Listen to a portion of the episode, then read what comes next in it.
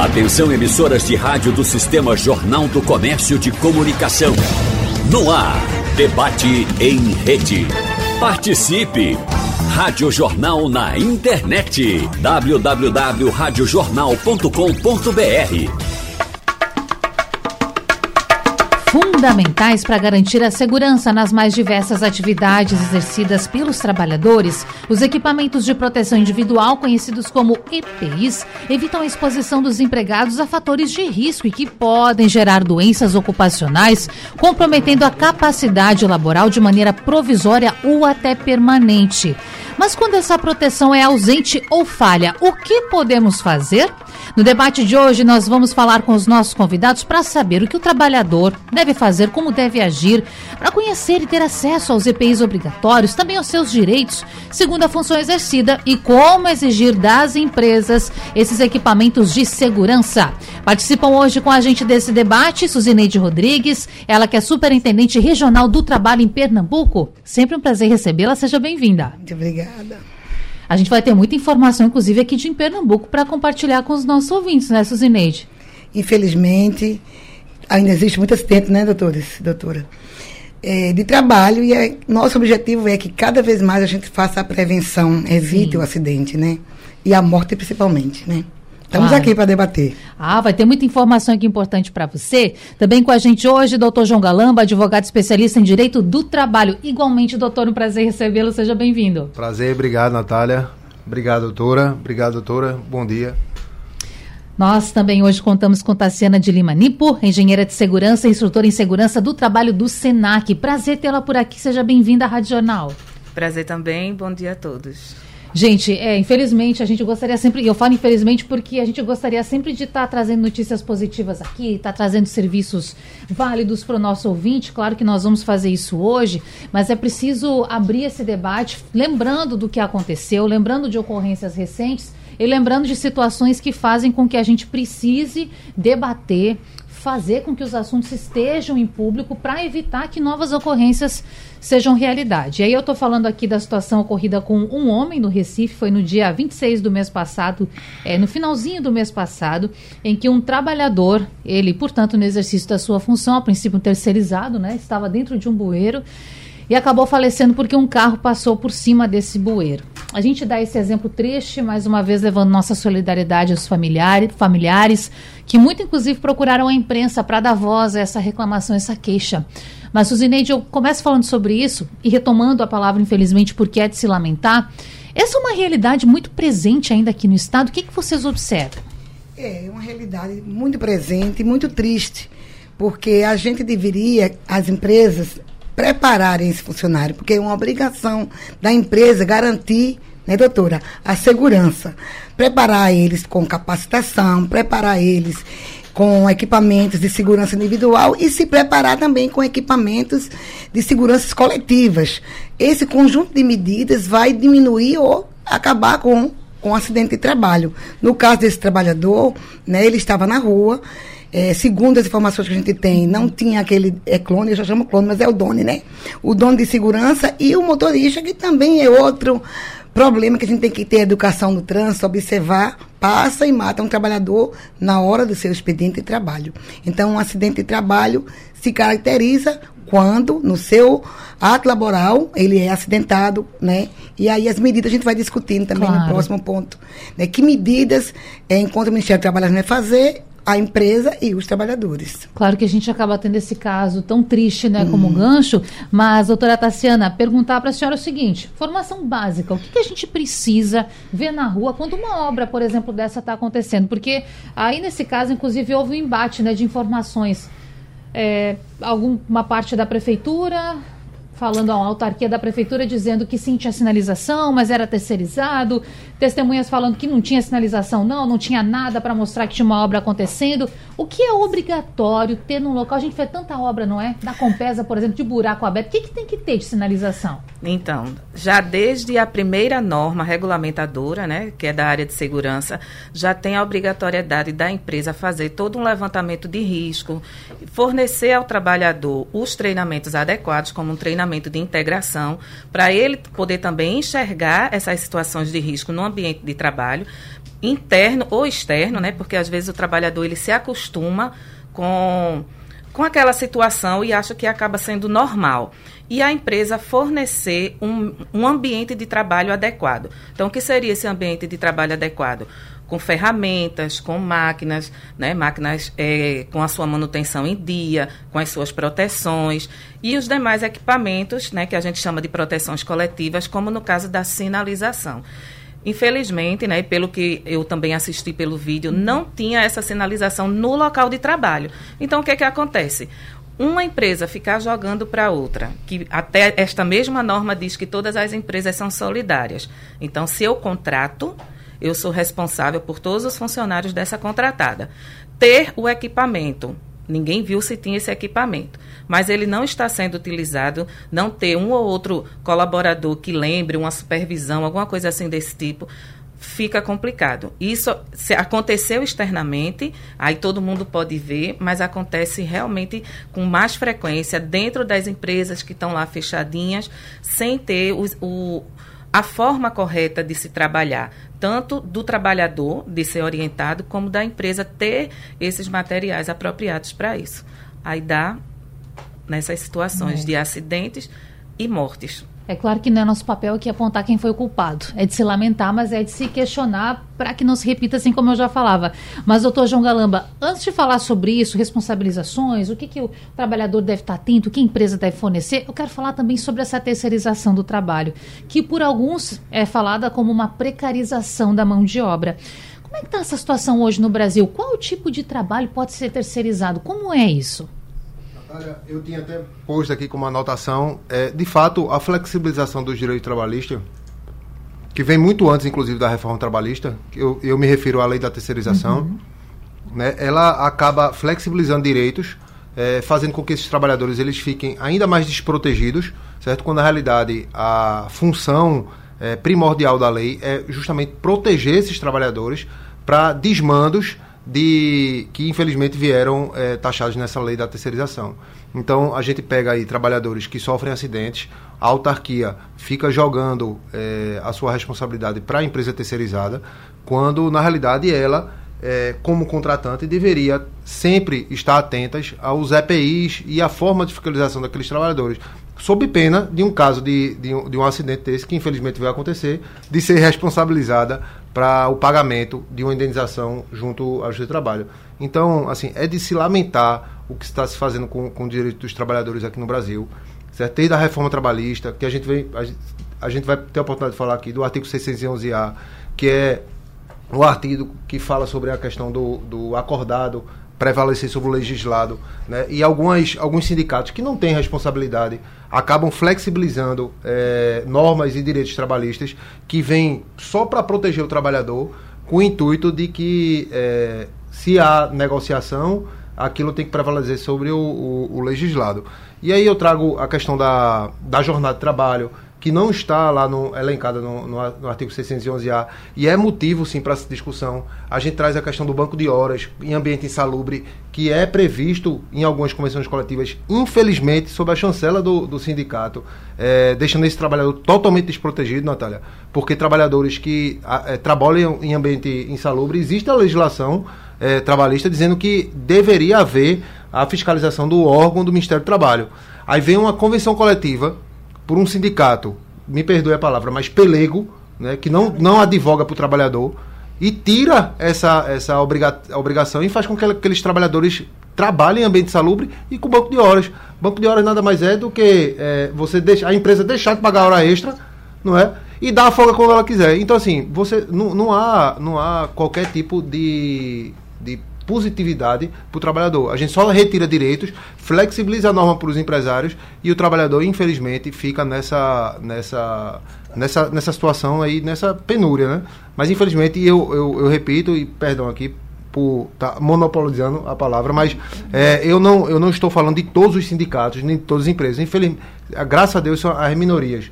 Mas que acabam trazendo prejuízos mil aí, que, é, que acabam virando reportagem. Mas o impacto é enorme para a vida do trabalhador, né? E depois dessa nossa primeira rodada, quero dizer para o pessoal e lembrar sempre que a Regional está disponível para ouvir as pessoas e ajudar. Então, você que está nos acompanhando, seja no Instagram, que tem muita gente entrando aqui já dando seu olá, seu bom dia, fique com a gente, mas não deixe também de tirar a sua dúvida. Vai lá, deixa seu recado, a gente vai aqui tentando encaixar as perguntas dos nossos ouvintes, levar informação para você também. E o nosso WhatsApp valendo, 991 991478520. Vou repetir, 991478520. Lembrando que falamos para Radional Recife, Radional Caruaru e Radional Garanhuns.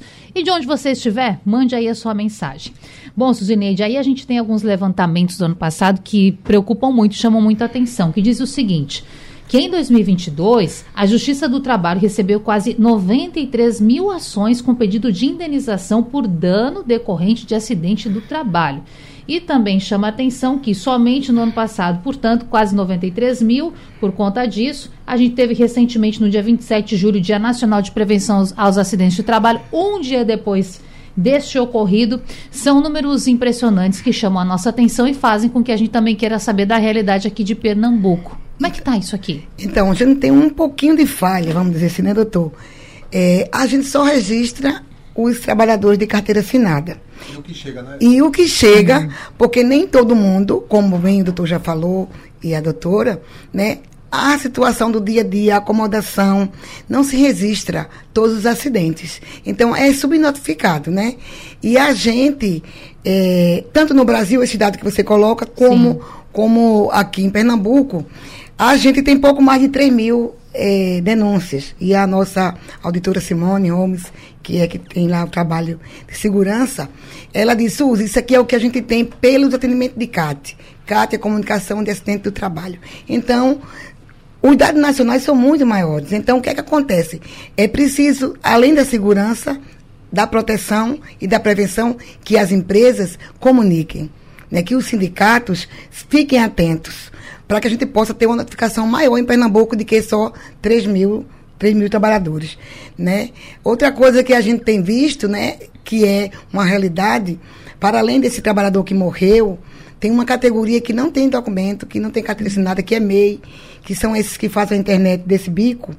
Tem tido muitos acidentes deles com mortes e a gente está tentando notificar e criar um banco de dados no Ministério do Trabalho, porque não tem, são MEIs, um MEI que contratou outro e não tem como entrar no registro. Então, é, 3 mil a gente parece que é pouco, mas não é pouco, são muitos trabalhadores. E eu concordo com o doutor, quero só comentar. É, as convenções coletivas têm que ser um instrumento de garantia de direitos. Ele não pode abrir mão do que é direito do trabalhador. E o Ministério do Trabalho está aqui para se fazer valer a convenção. Então, não está com a convenção sendo cumprida, liga 158 para o Ministério do Trabalho, aqui em Pernambuco, aqui em Recife, vai lá diretamente na Gaminon, liga para a gente, vai no site do Ministério do Trabalho, tem lá denúncia, e ele pode fazer a denúncia. É sigilosa, por quê? Porque se não tiver fiscalização, as empresas se acomodam. Nós temos uma dificuldade, doutor, que a gente não consegue ainda ter eh, fiscal para todo Pernambuco, né? A gente hoje, só, nós só temos no Ministério do Trabalho aqui 42, 44 é, auditores. Pensa o tamanho o do município para o estado inteiro. E aí, por conta disso, tem os projetos. Aí tem projeto de segurança. É que está acontecendo. Quando morre alguém, a gente tem que buscar equipe para isso, porque a gente não tem auditor para ir fiscalizar. Vai ter concurso público o ano que vem e a gente vai tentar sanar ou diminuir, né, para que ele chegue lá na, na empresa, porque nem sempre o sindicato liga quando liga, a gente tem outros problemas lá no Ministério do Trabalho, nem sempre chega a notícia, e quando a gente vê, morre um trabalhador. Que o papel do, qual é o papel do, do Ministério do Trabalho? Acionar né, o Ministério Público, denunciar, procurar a empresa, procurar a família do trabalhador, procurar aquele sindicato, porque precisa tirar o corpo dali e precisa garantir os direitos. Então, para o Ministério do Trabalho é um grande desafio trabalhar com a quantidade de fiscal que a gente tem para atingir, o, atingir o Estado todo. Então, precisamos ter um modelo de notificação que pegue, é, que abranja os trabalhadores para além do mercado formal, que eu acho que isso é um grande desafio da gente. Aqueles acidentes, doutora, que a senhora acabou de. Aqui a gente estava conversando antes Sim. do programa, Natália, que as empresas, elas, é, por livre e espontânea é, é, vontade, acabaram diferenciando o que é acidente e incidente Quando na realidade tudo é acidente Tudo de é trabalho. acidente. E tudo tem que ser notificado por meio de CAT, que é o comunicado de acidente de trabalho. Mesmo que não acabe resultando numa morte, né, doutor? Exato. Não, a gente não pode esperar uma Esperar. notificação Não é? uma morte, é, É. exato. O cara perdeu um dedo, uma unha ou uma mão, ele tem que ser notificado do que Ministério do Trabalho, inclusive para que isso possa entrar nos, nos números e o, o Poder Executivo possa é, fazer concurso, tudo, por conta do, do número, o aumento exponencial de trabalhadores ou a diminuição, inclusive pensar em diminuir o quadro, né? Que não é o caso. Mas o que a gente vê, esse grande problema das empresas multinacionais é subnotificação de, de, de trabalhadores. E aí eu, ve- eu trago outro problema.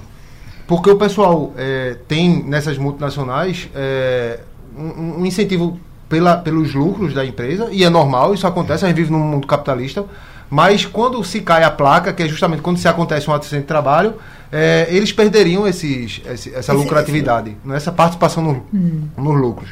Então, é, vem de cima essa norma com que acaba forçando que aqueles trabalhadores subnotifiquem as, é, os órgãos competentes para lidar com aquilo e acaba gerando esse tipo de transtorno que a nossa sociedade vive, que é falta de, de, de servidor para atender esse pessoal todo, a subnotificação inclusive para atender. E esse trabalhador ele é prejudicado porque quando ele busca ajuda de trabalho para uma eventual indenização ele não consegue porque não tem CAT, não tem absolutamente nada. Ele precisa se proteger né, com a comunicação do centro de trabalho, ele tem que procurar o sindicato dele e forçar o sindicato a não abrir seus direitos, porque um sindicato que não representa bem aquela categoria que ele se diz representar, ele não pode né, abrir mão de direitos, como bem disse o doutor aqui. A gente manipulou, não foi? Desculpa, né, doutora. Ah, vamos tratar- Eu só Agora- quero pedir desculpa que eu quebrei meu óculos, por isso que eu estou lendo aqui as coisas com óculos. Ah, mas não tem problema, fique à vontade. Aqui a gente tá em casa, tá tudo certo.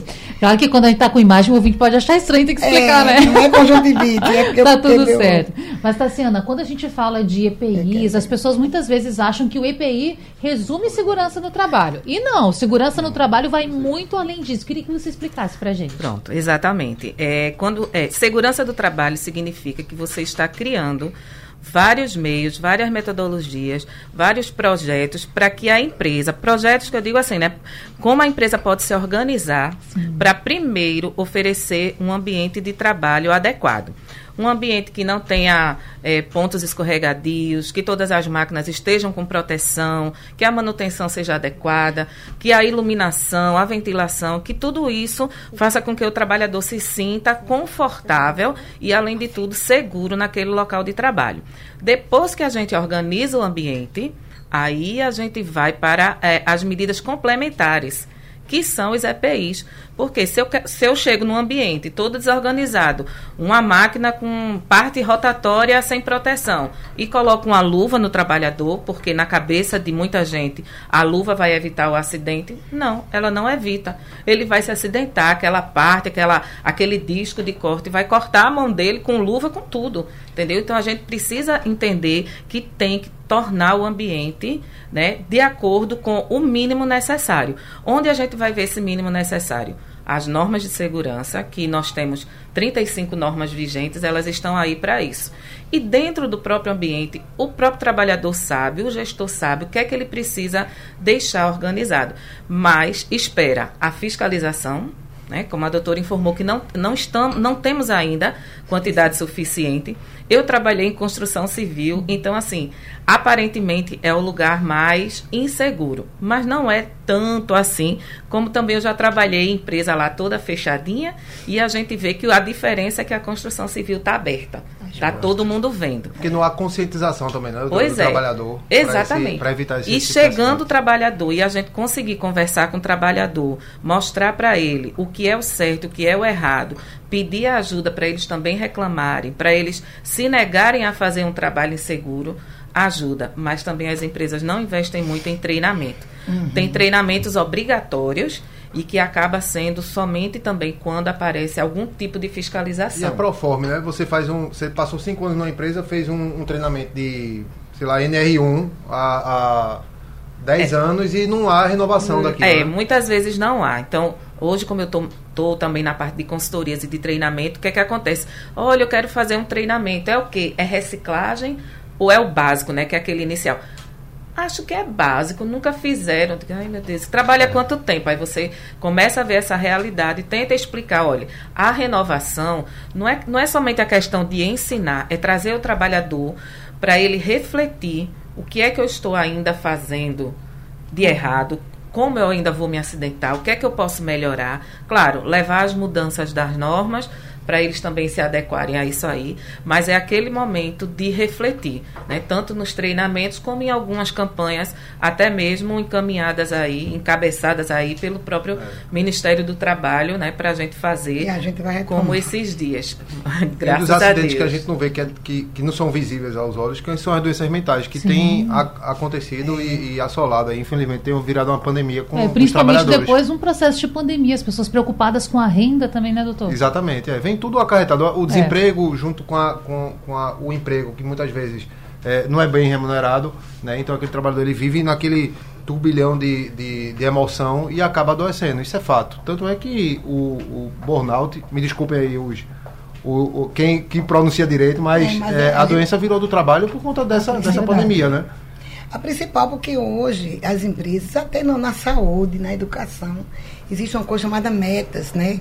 Que a gente chama metas abusivas, doutor. Então, Exato. essa pressão aí é, que o trabalhador tem no dia a dia, aí acarreta-se de burnout, burnout, não sei como é que, que se fala, mas uma coisa é, é o adoecimento do trabalho, do trabalhador na sua execução, do esgotamento físico e mental, que a pessoa vai adoecendo de tanta pressão, da própria situação de cada trabalhador. Isso acontece muito, eu sou bancária na categoria bancária, né? Uhum. Hoje tem crescido, mas isso tem crescido em todas as categorias, na saúde, na educação, porque esse desemprego, a pressão social e você para garantir teu trabalho, muitas vezes se submete. Se submete. Agora eu queria só dizer que eu errei aqui, eu agora peguei o dado com os óculos certos. Então me perdoe que eu estou com óculos escuros, mas eu vou só ler aqui o que a doutora Simone mandou para mim, a correção do número de notificação em Pernambuco, em 22. 13.500. O que eu falei é certo, veio das uhum. CATES. O primeiro lugar é o setor econômico, hospitalar, porque hospitalar é onde tem o maior número de notificação mais corretamente. Depois vem a fabricação de açúcar. Em terceiro lugar, vem a construção civil. Então, a gente vê, esses são as principais. Ela só mandou para mim os principais dados, mas a gente vê que não é só isso. Tem aquela insalubridade do pó que fica naquele lugar que às vezes é quente, não tem a higiene suficiente, né, doutora? Isso. E aí adoece o pulmão, adoece outras. Tem a saúde pública que quando coloca é, os restos das, nos rios, vai poluir, poluir os pescadores. Então claro. é uma política pública que nós temos que pensar no conjunto do bem viver. E aí só quer dizer, doutora, que a gente vai ter o concurso e que a gente espera retomar né, a capacitação, a presença do Ministério do Trabalho e a parceria que a gente vai ter para poder. Mas como sociedade como um todo também, né, doutora? Com Porque todo mundo. A gente está é, reclamando do, do nosso judiciário, reclamando do nosso legislativo, do nosso todos. executivo, e a sociedade tem que fazer um papel Verdade. de conscientização, tanto do trabalhador quanto do empregador. Exatamente. Não é? Para que a gente possa minimizar. Né? O acidente, infelizmente, faz parte. Acontecer é, mas ele pode acontecer. Mas é, problemas como a insalubridade, por exemplo, o trabalhador está adoecendo porque não está usando o EPI correto. Isso aí é. E também é, tem, tem casos de trabalhador que não usa, né? Então a gente tem que aconselhar. O trabalhador precisa se conscientizar que ele tem que é. usar o equipamento. E a empresa tem que fornecer esse equipamento e ela tem que ter, como bem disse a doutora, é, o equipamento coletivo, é, sinalização, o ambiente observar limpo, as validades. observar as validades, às o vezes de troca. é, às vezes não tem esse detalhe. Esse é um ponto importante, né, doutor? Porque não é dizer que ter por ter tenho, mas tenho para quê? Não, eu preciso acompanhar, preciso fazer esse monitoramento e mais. Suzilente toca num ponto importante que o trabalhador tem que ficar muito atento agora. É obrigação da empresa fornecer esse material? Ou a empresa pode falar, poxa, estou te fornecendo aqui, mas vou descontar um pouco do seu salário? Como é isso? Não, o EPI é de obrigação exclusiva da empresa, não só a entrega, mas como também a fiscalização para o uso e a fiscalização para a troca. Né? Existem empresas que passam essa responsabilidade para o trabalhador, quando na realidade não é. O cara deixa disponível lá, feita uma máquina de, de refrigerante, para o cara ir lá tirar quando ele achar necessário o trabalhador ele não vai, ele pode até ir, certo? Existem alguns, mas isso é de responsabilidade da empresa, certo? Assim como eu peço para Maria e Francisco escovar os dentes, o empregador ele precisa também que mandar que o funcionário troque os EPIs. Não é só deixar disponível, é fazer com que haja a efetiva troca, porque não há necess... o trabalhador só com, com protetor plug durante 10 anos, ele só vai estar com protetor plug, mas ele não vai estar protegido. Então, Exatamente. o que tem que ser observado e o que tem que ser combatido Pelo menos eu, como advogado, eu, eu não advogo para sindicatos, mas eu faço isso de forma. um trabalho de formiguinha, né? De, de fiscalização nos processos que eu atuo, mas eu vejo que nas empresas, e, e, não, e são empresas gigantes, que não respeitam essas trocas de, e as validades dos EPIs. E se o trabalhador se recusar, doutor, a usar, o que fazer? Ele pode ser demitido por justa hum. causa, inclusive. Ele tem que ser penalizado, ele tem que ser chamado, tem que ser notificado, chamar atenção, suspensão. Enfim, respeitar a gradação e, e, eventualmente, caso ele insista, seja demitido por justa causa.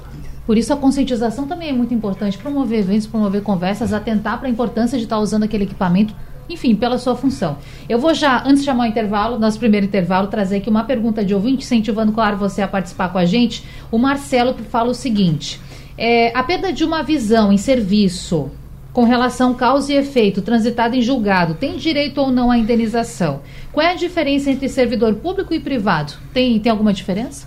Sim, são, existem legislações para o servidor público e servidor privado, uhum. certo? Existem servidores públicos que têm carteira assinada, a exemplo do Banco do Brasil. Que é CLT, né? Que são CLTs, é, a exemplo dos, do, dos Correios, uhum. tá? Que aí sim, seguem a, as normas da CLT. Os outros funcionários públicos não, mas com relação ao acidente de trabalho, to, a todos cabem indenização. Né?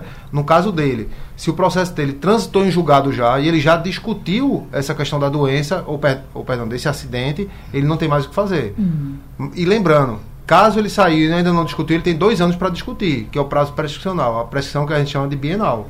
Então é bom ele estar tá atento a isso para que ele possa, se ele ainda não o fez, procurar os direitos dele.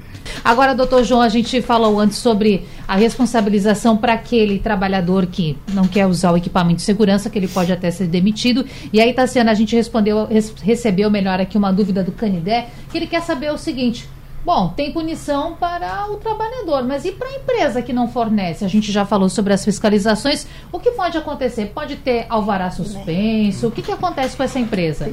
É, infelizmente, em relação à responsabilidade de, desse tipo de punição para a empresa, só mesmo quando tem uma fiscalização de um órgão, né, um órgão estadual, federal, que tem esse poder. A gente que está dentro da empresa técnicos, engenheiros, médicos, enfermeiros, a gente está ali para orientar. A gente até em alguns lugares consegue dizer para o serviço não vamos fazer mais. Mas, mas tem outras empresas que ela não permite isso aí. Até a gente está sujeito a ser demitido quando a gente também está ali cobrando muita coisa. Mas o importante é a gente continuar fazendo o que é da nossa consciência e da nossa obrigação, porque a gente estudou para isso. O que é, o que a gente tenta também fazer é mostrar à empresa a diferença dos custos. O custo de um equipamento, o custo de uma proteção e o custo do afastamento. É, quando você chega, esses dados que a, que a, a Suzineide falou é em relação à quantidade. Claro. Mas e aos custos? É, são 15 dias de afastamento que a empresa tem que pagar daquele trabalhador, tem que colocar outro no lugar, ou então vai sobrecarregar os que estão lá. Isso. Tem o próprio custo do INSS, que a gente não consegue mensurar isso aí mas pelo menos internamente, né? E eu lembro que eu aprendi isso quando eu ainda fiz o curso técnico, de fazer os cálculos dos custos diretos e indiretos desses acidentes e tentar mostrar. Porque você pegar uma, uma máscara que custa máscara, filtro e tudo mais, dá uns 150 a 200 reais. Aí a gente diz, não, mas é muito caro. Não, mas eu tenho que comprar isso aí porque eu vou ter um trabalhador com uma probabilidade de, de vida útil no trabalho muito maior. A gente aqui fala muito em acidente, mas tem doenças que são silenciosas e ela só com o tempo, e esse tempo a gente também não tem como dizer, é 5, 10, 15 anos, só com o tempo é que isso vai, é, é que ele vai se sentir uhum. doente e de repente não foi nem nessa, nessa última empresa. empresa que ele estava trabalhando, já vem lá de trás. E essa parte de mensurar esses custos, a gente não está conseguindo mais fazer isso. Ou a gente até tenta, mas quando o pessoal usa e faz assim, tá, mas eu vou investir isso agora quem vai me cobrar? Aí quem vai cobrar é o técnico que está lá com mais frequência, é o engenheiro de segurança. E chamar o Ministério do Trabalho. É, ou através de denúncias, que tem muito trabalhador hoje que é inteligente. Ô, ele doutora, sabe e, também assim, E o uso do EPI também, ele, ele pode vir a ele o, a insalubridade, né? Então, assim, o cara Exatamente. ele pode economizar não gastando com o adicional de, de insalubridade. De periculosidade, é, não, de insalubridade. Pronto, é, eu fiz uma apresentação numa determinada empresa e que eu mostrei que os custos do EPI ia dar 7 mil reais por mês. E o custo com insalubridade ia dar 40 mil reais por mês. Infelizmente, a empresa não comprou porque são 7 mil reais só, né? É. A insalubridade ela vai repercutir nas, nas férias, claro. no FGTS, Não, exato. Aí eu, eu consegui fazer esse cálculo. Então, olha, se vocês comprarem 7 mil por mês só de EPI para evitar doenças, você vai evitar de pagar 40 mil de insalubridade. Então, a empresa disse, tá bom, vamos pensar. Aí, o que foi que decidiram? Não vamos comprar os EPIs com essa totalidade e não vamos pagar a insalubridade. Aí, depois o trabalhador sobra para os escritórios de advocacia é. para fazer todo esse cálculo. Mas e, e, ainda, eu, eu, eu já, já pensei nisso também, que eu acho que faz para o empresário esse cálculo faz sentido, ele, ele mensura aquelas pessoas que vão dar entrada na justiça e, e aquelas que não vão dar. Também de acontecer algo, né? Se ele não der entrada, uhum. para ele já, tá, já, já, já tornou-se econômico aquilo. É, e a maioria, a maioria dos trabalhadores tem estudo que só 20% entra na justiça. Então, quando você tem, ele vai fazer as contas brasileiro. Pode, pode, a gente tem a mania de postergar tudo e acontece isso. Eu queria dizer também Sim. que é, o Ministério do Trabalho, quando é acionado, a gente faz a fiscalização, assim, vai aumentando as, vai aumentando as denúncias. O Ministério Público também tem ajudado muito, porque chega a denúncia do Ministério Público, ele aciona o fiscal do trabalho, que esse sim pode fechar, ele vai lá interdita a empresa, esses casos mais graves. Quando não é um caso grave, ele vai dar o tempo, né? Aí exige que tenha formação de CIPA, tem que ter esses espaços para poder ter a conscientização. E no dia a dia das empresas, elas acham, né? Às vezes elas passam um vídeo, ela faz até um movimento, mas não faz isso com aquela determinada exigência, com afinco, né? com afinco. Aí a pessoa, não, eu botei o vídeo, mandei o vídeo no WhatsApp do empregado. Não, tem que ter os momentos que ele entenda que é a segurança dele. Tu pode não voltar para casa é, ali ver tua família por conta de uma negligência é, tua. É, você pode morrer, a sua negligência pode é, provocar um outro acidente com outro colega, e a empresa tem que entender que não é custo é um investimento na saúde e na segurança.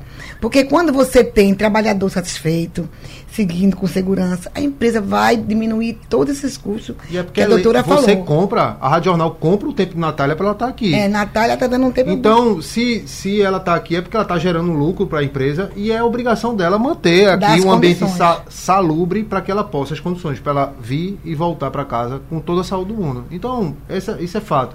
E quando você gera um, um desequilíbrio desse na, na, cadeia, você gera também uma lucratividade de alguns, não é? sob a perspectiva da saúde do trabalhador, e acaba prejudicando aquele empregador que cumpre à risca a Verdade. legislação trabalhista. É, exatamente. É por isso que às vezes as pessoas têm medo é, uma palestra com um fiscal de trabalho. Uhum. Não, a gente não vai só falar de fiscalização.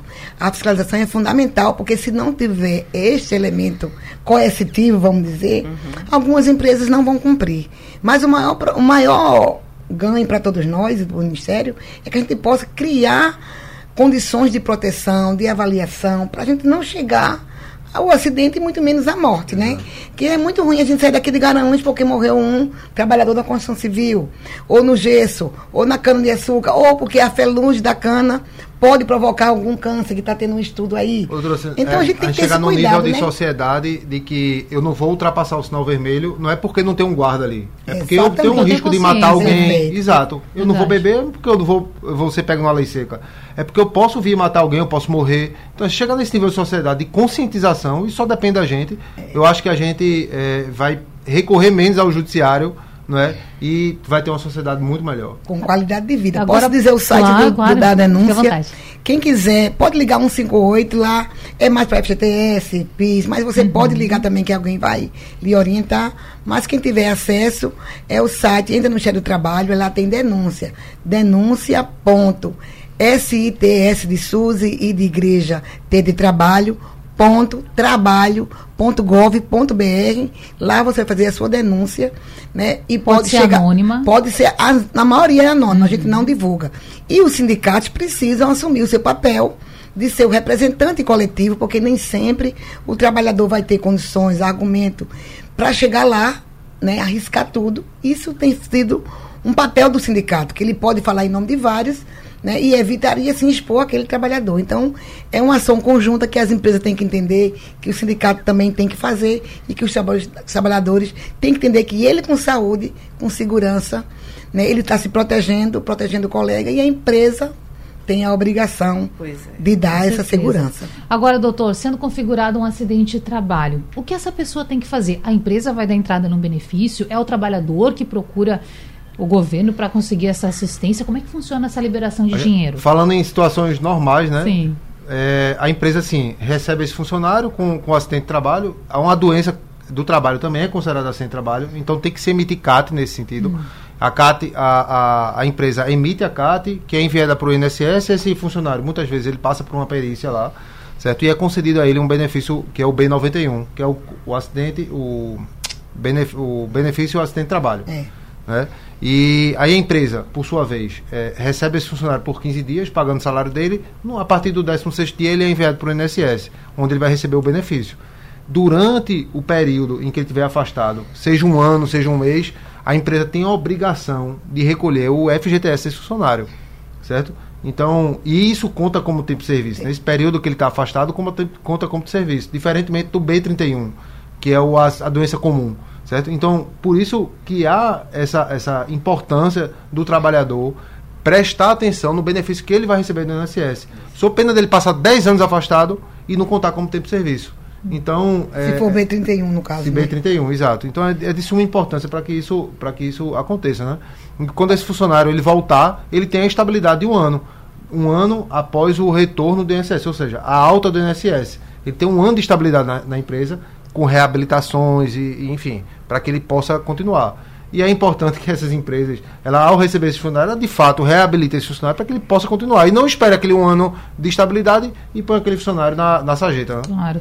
Agora, levando em conta os casos de óbito, a família tem direito a alguma coisa? O que, que essa família faz? Sim, a, a família pode procurar um, um- o seu sindicato ou um funcionário, uma- um, funcionário, um, um advogado de sua confiança, para que eles possam, junto ao seu trabalho, pleitear esse, esse, a indenização de, de acidente de trabalho.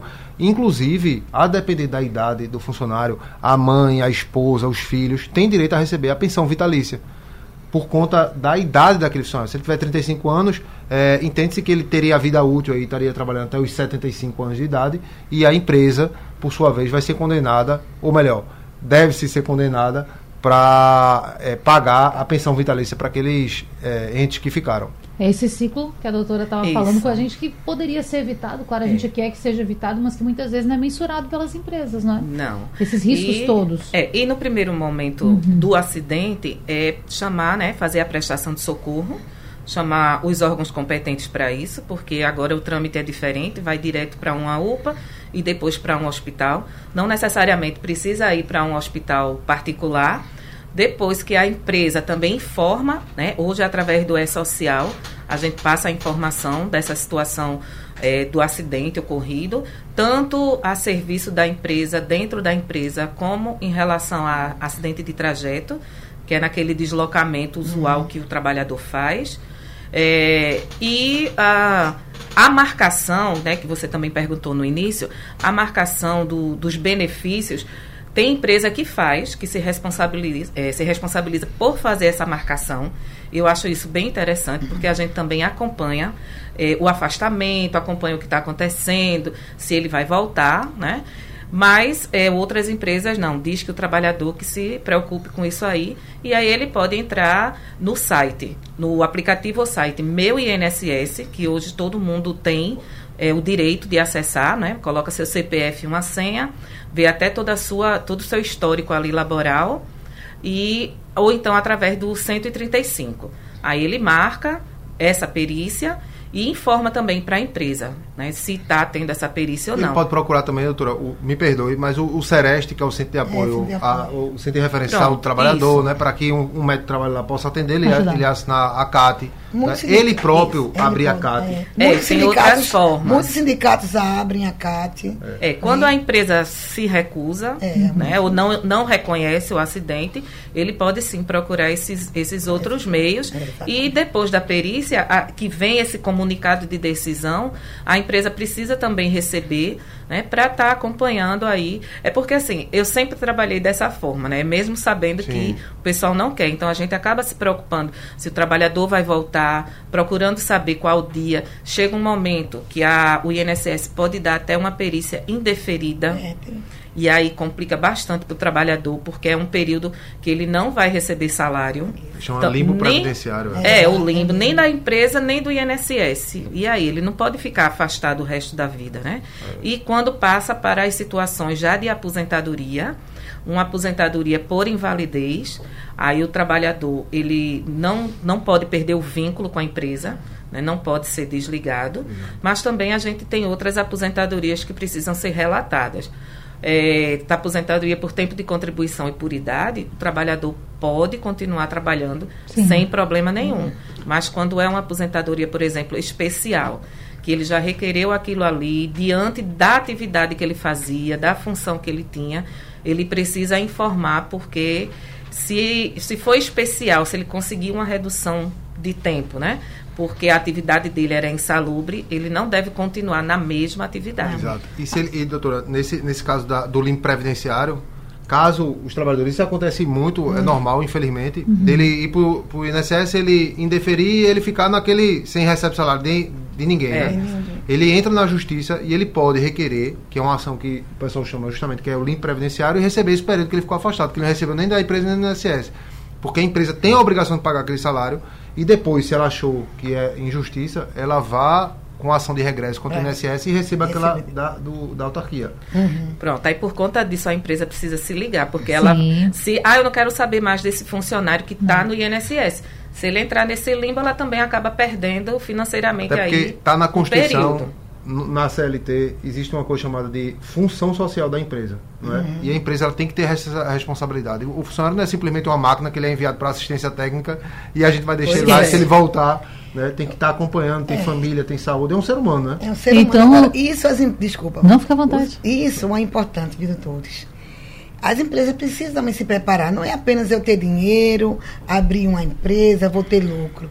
Ela tem que saber qual o papel dela na sociedade, como ela pode. Porque eu digo isso porque nós sabemos, olha, quando fecha uma fábrica numa, numa É uma cidade, tristeza. é uma tristeza, o comércio se acaba, e as pessoas são demitidas. Então, é fundamental aquele papel que ela tem de gerar emprego, de circular o dinheiro.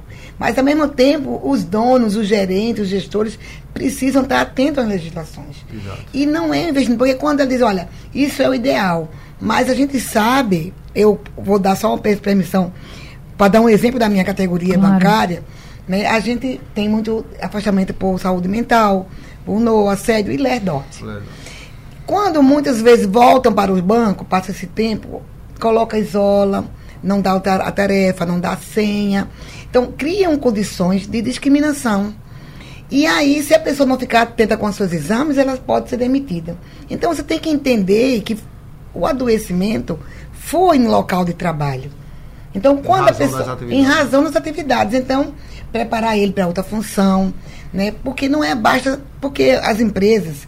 O capitalismo faz isso, né? A gente tem um- uma mão de obra de reserva muito grande, o salário pouco, muita gente desempregada. Então, sempre tem alguém no mercado se a sua função não é tão qualificada. Então, isso também faz com que as empresas. Se, ah, eu vou conseguir. Se Suzy ficou doente de lé, ela que vai procurar o direito dela e eu vou E, demitir doutora, outro. e assim, até mais barato. Existe esse problema que aí eu vejo, eu já, eu já, é, já, já, eu já não, não vejo mais como uma questão do capitalismo. Eu vejo uma questão também é falta de, de incentivo da iniciativa da, do setor público Ah, de um capacitar esses funcionários. A gente teve três oportunidades aqui em Pernambuco que faltou tão somente o dedo do governo, seja ele federal ou estadual. É, SUAP, a gente teve que exportar mão de obra de outros estados porque a gente não tinha gente qualificada aqui no setor açucareiro, certo? Verdade. E continua. O, o, o, o Porto Suape veio, a, a, a Petro. A, enfim, a. Como é que chama aquele. Refinaria. Refinaria. Foi-se e o pessoal continuou lá, sem qualificação. A gente teve o polo da Fiat aqui, que veio também o polo da Fiat, abriu sua escola técnica com. A empresa já tinha 5, 6 anos de, de existência aqui, certo? E a última vez foi os cobradores que foram demitidos, jogados na sarjeta. Aquele pessoal trabalhava 20 anos, 30 anos, Natália, sem qualquer tipo de qualificação, passando troco, me perdoe, mas era. E simplesmente bota esse pessoal na rua, sem qualquer tipo de Treinar qualificação. futuro. Joga na sarjeta, sem dar qualquer tipo de, de treinamento, para que ele possa seguir a vida Claro. dele que não seja na, na, na empresa de ônibus. Enfim, ficam esses exemplos aqui do, da ausência total do poder público, certo? Para que e, e a cobrança também da iniciativa privada, porque deveria ter iniciativa da iniciativa privada da Fiat, da, do estaleiro, do Porto Suave, para que eles pudessem qualificar aquela é. mão de obra e dar emprego para aquele pessoal. Até porque, doutor, quando a Fiat vem, quando vem os portos, houve um incentivo Sim. para eles, fiscal, né, fiscal para que eles pudessem montar suas empresas aqui. De fato, né, a, a nossa mão de obra em Pernambuco, a maioria dos engenheiros, das pessoas de alta qualificação, não tinha aqui. E a maioria dos que foram foram operários e operárias. Né? Então, eu acho que tem que ter mais qualificação, sim, Todo dia você vê na mídia que precisa de gente mais qualificada. Agora, as empresas, elas também absorvem o incentivo e nem sempre elas retribuem proporcional, na mesma proporção, né? Então, acho que tem que ser tripartite, né? O governo tem que dar a parte dele, fazer o que deve fazer para incentivar o emprego, as empresas, os impostos. As empresas de posse desse, desse incentivo precisam também qualificar-se, preparar seus gestores e preparar seus funcionários, e os funcionários precisam cumprir também as suas atribuições para não correr o risco de ser demitido, né? Então, é uma coisa junto. Claro, tem que andar né? junto para que a gente possa ter essa nova empresa, que é que eu tenho dito aos fiscais. Não estou contra os fiscais, muito pelo contrário, vai contratar uhum. mais, vai ter o concurso, mas a fiscalização pode ser o último momento. Uhum. Porque é. antes da fiscalização, a gente tem que ter processos de conscientizar aquela empresa, porque às vezes, só foi um empresário aqui que estava conversando comigo, olha, Suzy, nem sempre quem está lá no topo sabe exatamente o que está acontecendo do detalhe da lei. Então, o gestor que sabe tem que dizer: olha, essa multa foi paga não porque o Ministério do Trabalho veio aqui e fechou.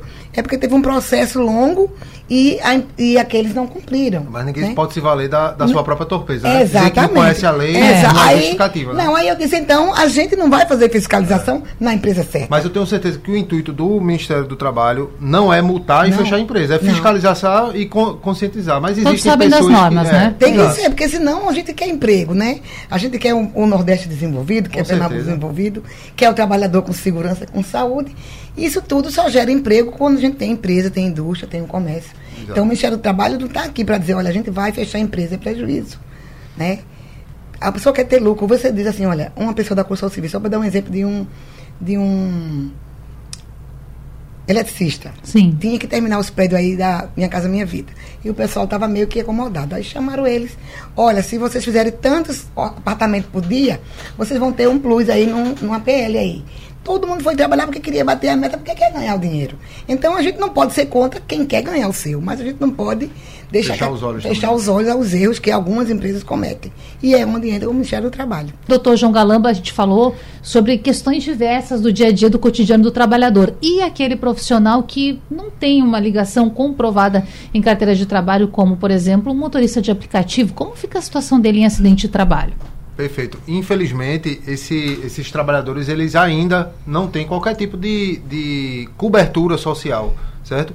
Já se discutiu no, no legislativo, se discute muito em, em, em, fóruns, mas efetivamente não foi nenhum projeto de lei votado para que esses trabalhadores eles de fato tenham algum tipo de, de, de amparo social, seja é, com vínculo trabalhista seja como é, um profissional autônomo, um MEI, enfim. Esse trabalhador ele não tem qualquer tipo de, de amparo social. E, e fica aqui a, a discussão para que o legislativo ele possa assim se debruçar sobre a matéria feito está fazendo com a, com a feito está fazendo com a reforma tributária é, e discuta a relação de trabalhador até porque eles são muitas pessoas são milhões Verdade. de pessoas que recorrem a essa situação alguns né, fazem como uma segunda renda, mas a grande maioria depende exclusivamente dali. Então eles precisam, precisa se discutir de fato se há ou não vínculo trabalhador, como que fica esse, essa situação desse, desse funcionário. Em todos os países desenvolvidos, ou em todos não, perdão, mas Inglaterra, Holanda, Portugal, Portugal eu, eu, eu não quero ser leviano aqui, mas Inglaterra, Holanda e Estados Unidos já se discutiu a, a condição desses funcionários, certo? Se você gosta ou não, mas lá existe uma legislação. Importante. E a gente precisa, ninguém pode ficar às margens da lei, né? Vamos atender um ouvinte rapidinho que mandou um áudio pra gente. É o Marconi. Fala, Marconi. Bom dia, meu nome é Marconi. E no caso do trabalhador portuário avulso, que nós somos avulsos, como é que fica a nossa situação? Trabalhador portuário, o estivador. E aí, gente? Marconi, a responsabilidade é do ógmo e do seu prestador de serviço. Se você, por exemplo, se acidentou num, numa determinada empresa, naquele determinado dia da sua escala, a responsabilidade é do ógmo e daquela empresa que você estava prestando serviço, certo? Então você vai ingressar na Justiça do Trabalho, assim como outro funcionário, porque você tem sim é, esse vínculo empregatício e lá a Justiça do Trabalho, diante das provas, responsabilizar tanto o ógmo quanto a empresa que você estava trabalhando. Bom, dito isso, vou começar os agradecimentos para a gente ainda deixar alguns recados. Então, doutor João, sempre um prazer falar com o senhor e recebê-lo aqui. Seja sempre bem-vindo à Rádio Jornal. Eu que lhe agradeço, Natália, agradeço a todo mundo. É, doutora Suzy. Suzy e doutora Tassiana, muito obrigado. E o, a, o, que eu, o que eu espero de fato, após esse debate, o que a gente sempre conversa é para que haja uma conscientização, para que a gente possa aplicar a lei quando ela for efetivamente necessária, e não em casos esdrúxulos em que o trabalhador está morrendo por negligência, seja do empregador, seja do empregado. Tudo bem. Tassiana de Lima, Nipum, prazer também recebê-la, sempre portas abertas aqui para você. Pronto, é maravilhoso a gente estar tá participando assim, trazer um pouquinho de informação. E agora, para finalizar, eu queria deixar para o pessoal, já que a gente também falou aqui em questão de informação, de conhecimento, pessoas, pessoas comuns, como a gente diz, que, que trabalham ou que não trabalham, estudem procurem se capacitar, seja numa profissão, né, seja com conhecimento diversos. É, eu comecei minha vida já entendendo que isso daí, minha vida de trabalho, entendendo que era a falta de informação que fazia com que muita coisa acontecesse.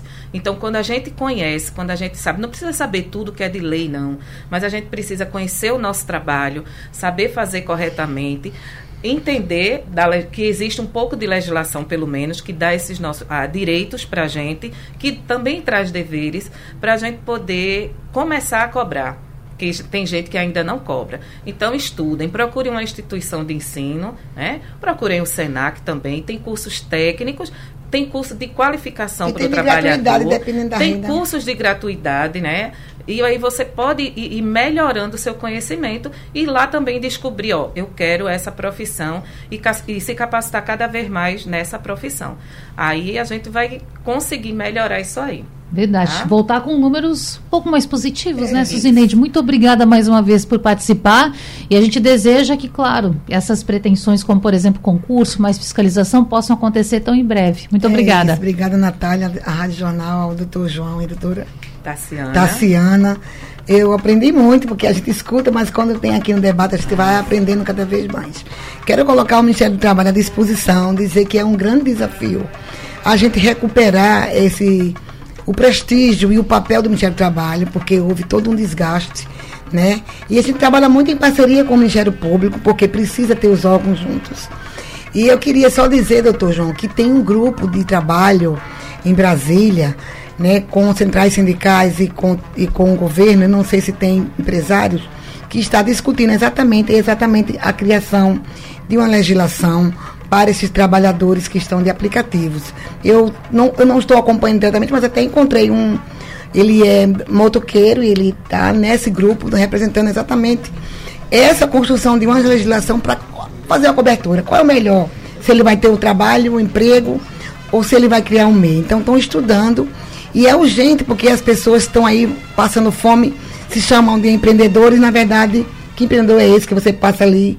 E eu sofro muito quando vejo eles ali naquela marquise de uma farmácia esperando uhum. o próximo chamado. Então, para você, trabalhador que está nos ouvindo, é, pode entrar no nosso site denúncia.cit, S-I-T, S de sapo, e de igreja e T de trabalho, ponto, trabalho, ponto, .gov.br, lá você vai ter tudo onde você denunciar, perguntas a responder, ou então você pode ligar 158, que é mais prático, que você vai ter lá toda a orientação de como você deve fazer para proceder a sua denúncia e estamos sempre à disposição. A gente também. Se você não anotou, está com dúvida, vai lá no site da Radional, esse debate fica salvo lá depois na aba de podcasts. Até amanhã.